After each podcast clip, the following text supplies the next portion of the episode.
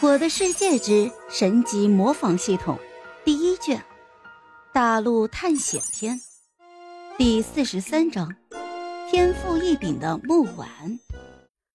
普凡这边则是继续在村子里面转悠了起来，看看还有什么能力可以模仿的。普凡还没有走出去两步，耳边就传来了木婉欢呼雀跃的声音：“哇，我成功了！”十秒钟内射出了十一发箭，凡哥，我成功了！什么？这么快？普凡是真的惊到了。如果木婉说的是真的话，那他就真的是天赋异禀了。他当着普凡的面再次操作了一下，只见木婉手速非常的快，箭刚放上去，弓弦已经拉满了，紧接着就是射击。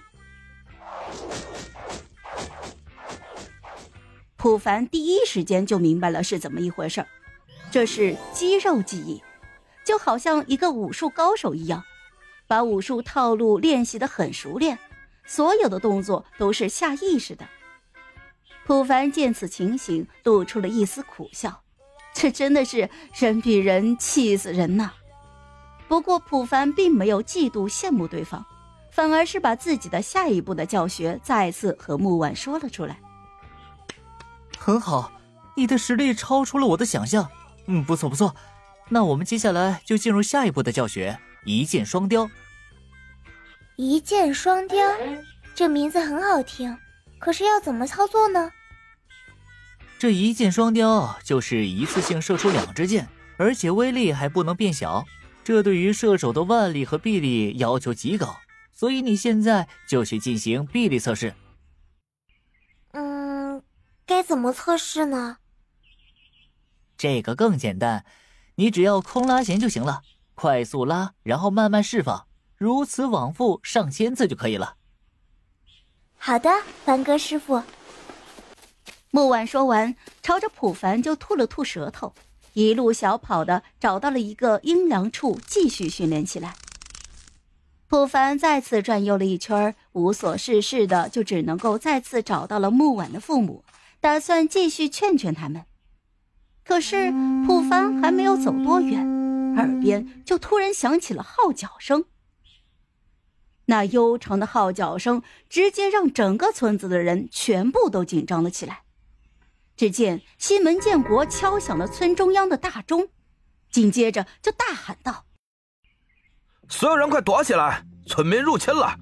这些该死的强盗是怎么发现我们这边的？”普凡听到这句话，也是皱起了眉头。这些村民是怎么找到这里来的？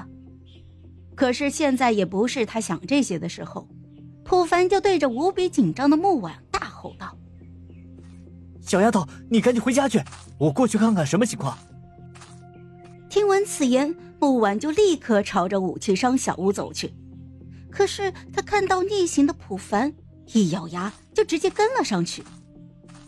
普凡来到村子的东边，果然有三个手持弩箭的掠夺者和三个手拿铁斧的卫道士已经来到了村庄的里面，对着村庄的铁傀儡展开了攻势。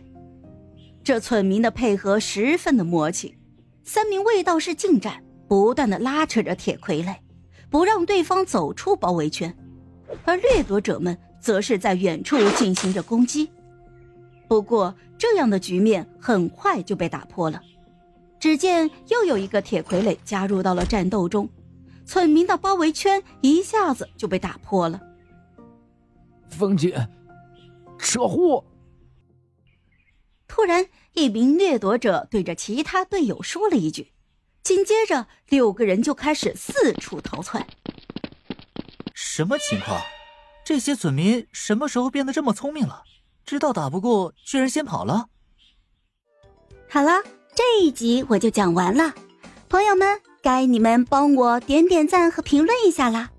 有月票的也一定要投给我哦，感 谢感谢。